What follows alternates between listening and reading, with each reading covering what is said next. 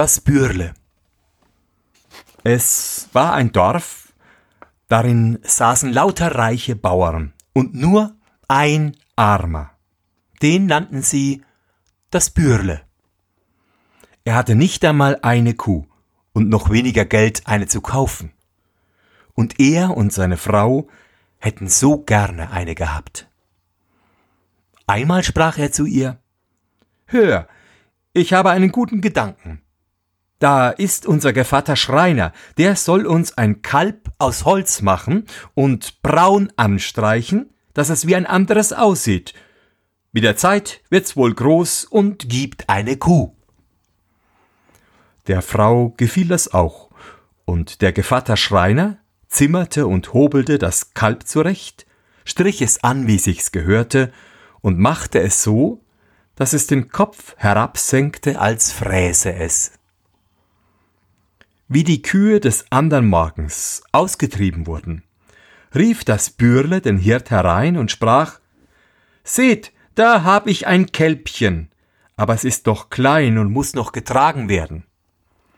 Der Hirt sagte Schon gut, nahm's in seinen Arm, trug's hinaus auf die Weide und stellte es ins Gras. Das Kälblein blieb da immer stehen wie eins, das frisst. Und der Hirt sprach, das wird bald selber laufen. Guck einer, was es schon frisst. Abends, als er die Herde wieder heimtreiben wollte, sprach er zu dem Kalb, Kannst du da stehen und dich satt fressen?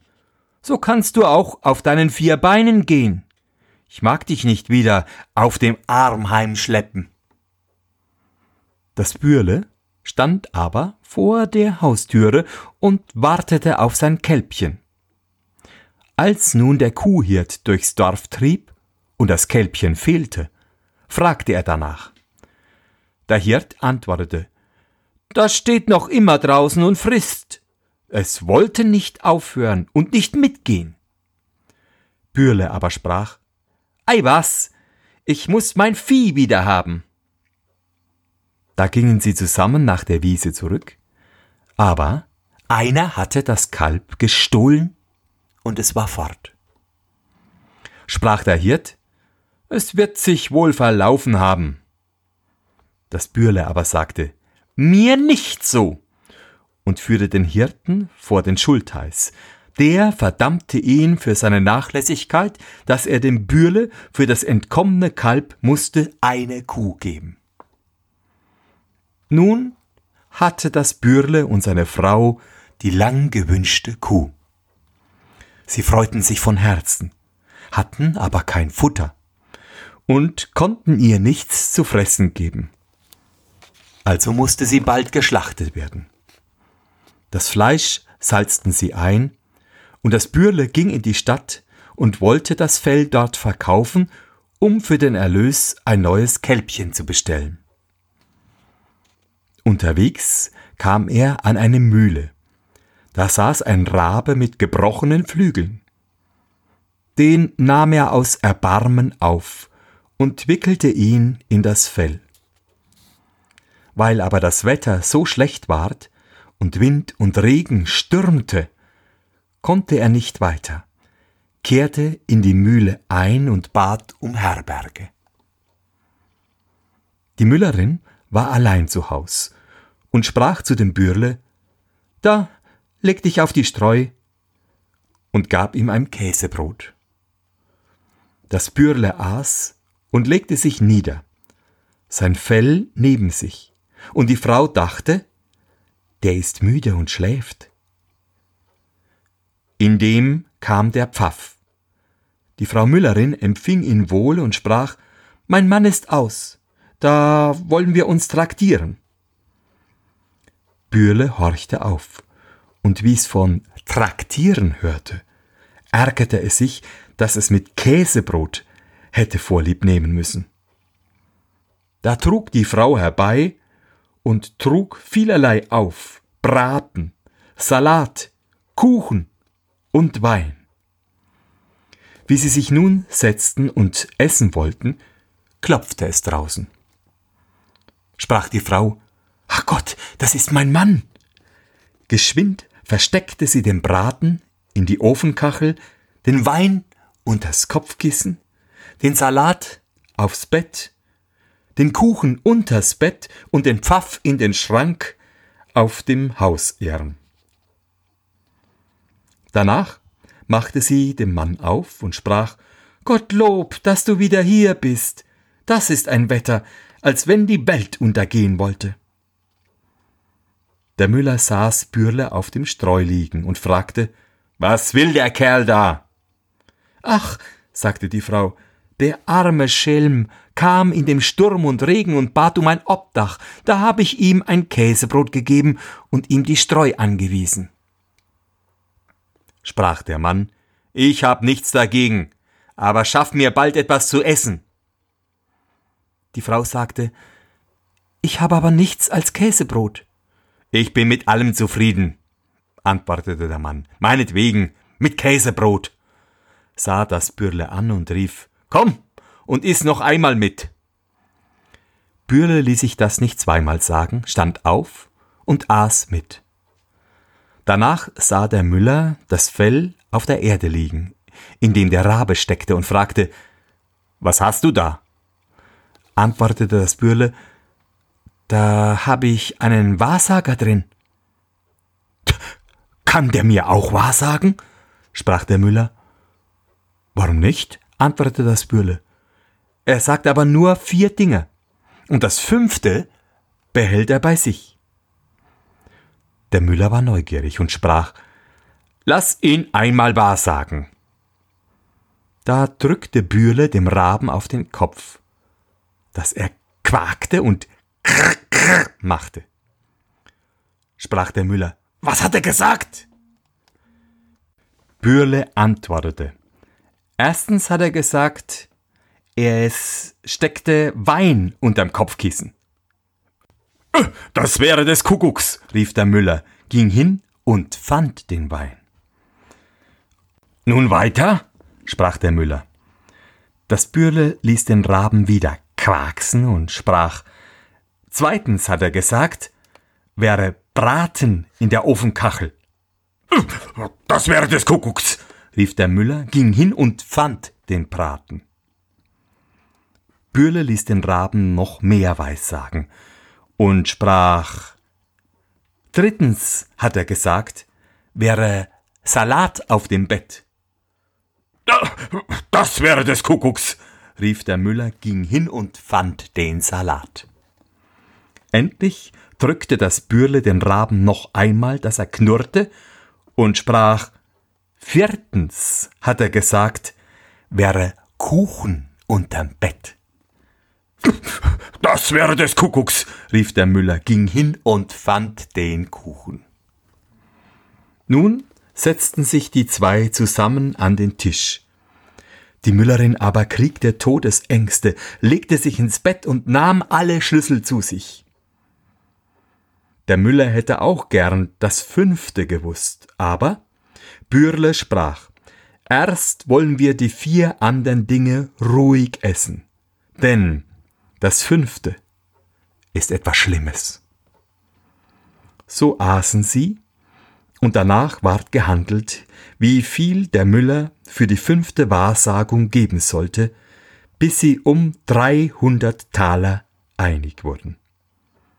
Da drückte das Bürle dem Raben noch einmal an den Kopf, dass er laut quakte. fragte der Müller, was hat er gesagt? antwortete das Bürle, er hat gesagt, draußen im Schrank auf dem Hausärm. Da steckte der Teufel, sprach der Müller. Der Teufel muss hinaus und sperrte die Haustür auf, die Frau aber musste den Schlüssel hergeben und Bürle schloss den Schrank auf. Da lief der Pfaff, was er konnte, hinaus, und der Müller sprach, ich habe den schwarzen Kerl mit eigenen Augen gesehen. Es war richtig. Bürle aber machte sich am andern Morgen in der Dämmerung mit den dreihundert Talern aus dem Staub.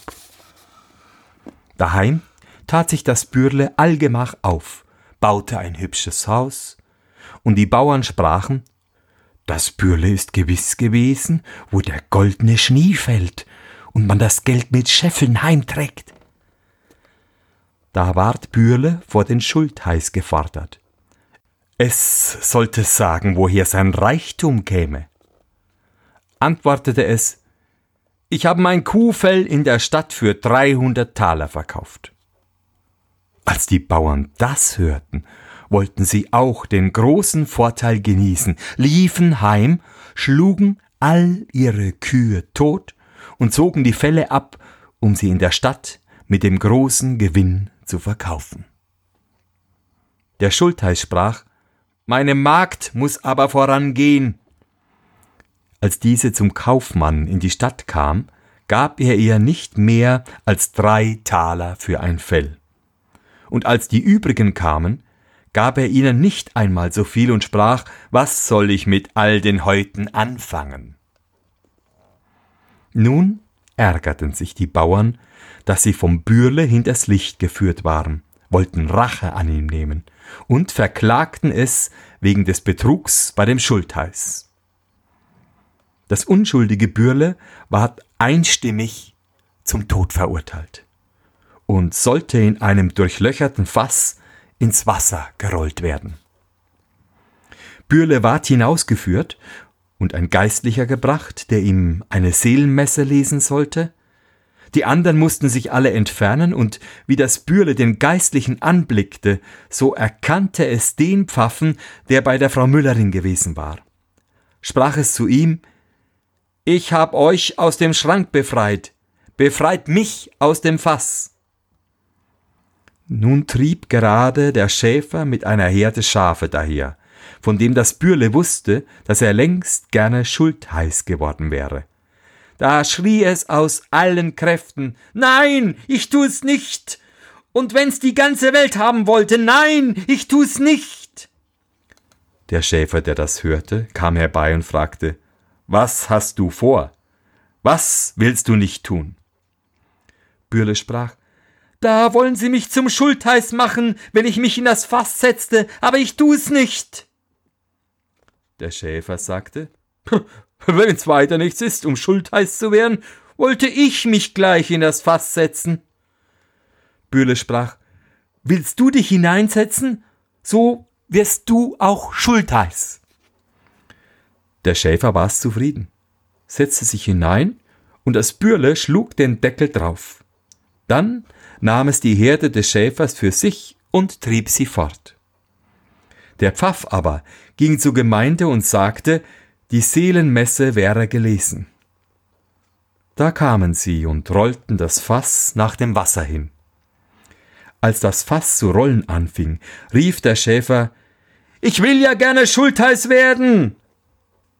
Sie glaubten nicht anders, als das Bürle schrie so und sprachen das meinen wir auch, aber erst sollst du dich da unten umsehen und rollten das Fass ins Wasser hinein. Darauf gingen die Bauern heim, und wie sie ins Dorf kamen, so kam auch das Bürle daher, trieb eine Herde Schafe ruhig ein und war ganz zufrieden. Da erstaunten die Bauern und sprachen Bürle, wo kommst du her? Kommst du aus dem Wasser? Freilich, antwortete das Bürle, ich bin versunken, tief, tief, bis ich endlich auf den Grund kam. Ich stieß dem Fass den Boden aus und kroch hervor. Da waren schöne Wiesen, auf denen viele Lämmer weideten. Davon brachte ich mir die Herde mit. Sprachen die Bauern, sind noch mehr da? Oh ja, sagte das Bürle, mehr als ihr brauchen könnt. Da verabredeten sich die Bauern, dass sie sich auch Schafe holen wollten, jeder eine Herde. Der Schultheiß aber sagte, ich komme zuerst. Nun gingen sie zusammen zum Wasser. Da standen gerade am blauen Himmel kleine Flockwolken, die man Lämmerchen nennt die spiegelten sich im Wasser ab. Da riefen die Bauern Wir sehen schon die Schafe unten auf dem Grund. Der Schulz drängte sich hervor und sagte, Nun will ich zuerst hinunter und mich umsehen. Wenn's gut ist, will ich euch rufen. Da sprang er hinein. Plump klang es im Wasser. Sie meinten nicht anders, als er riefe ihnen zu, Kommt!